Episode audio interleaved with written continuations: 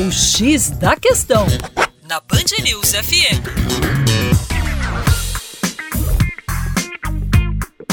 Olá, ouvintes da Band News FM BH. Meu nome é Vitor Augusto e sou professor de Geografia da equipe Terra Negra. Hoje, na nossa coluna diária aqui, o X da Questão, eu vou trabalhar um pouquinho mais sobre a questão do déficit habitacional. É importante a gente destacar aqui alguns dados do próprio IBGE.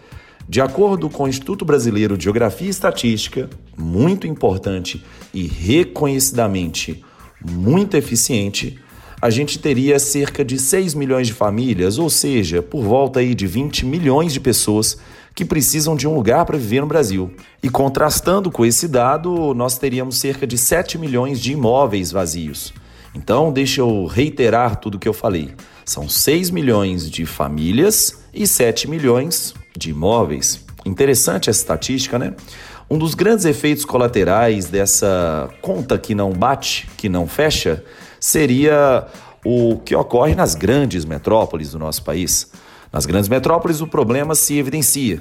Então, só em São Paulo, atualmente, você tem cerca de 206 ocupações, em que eh, essas mesmas ocupações abrigariam mais de 45 mil famílias em condições muito próximas daquelas que afetaram o edifício Wilton Pais de Almeida, esse mesmo edifício que desabou na madrugada da semana passada.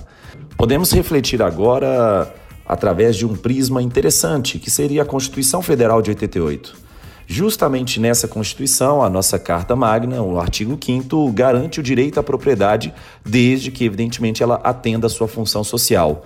Além disso, vale a pena a gente frisar também o Estatuto das Cidades, criado a partir de 2001, uma lei nacional importante aprovada durante o governo do Fernando Henrique Cardoso e que também corrobora com essa visão da Constituição Federal. Para mais, acesse youtube.com/terra negra.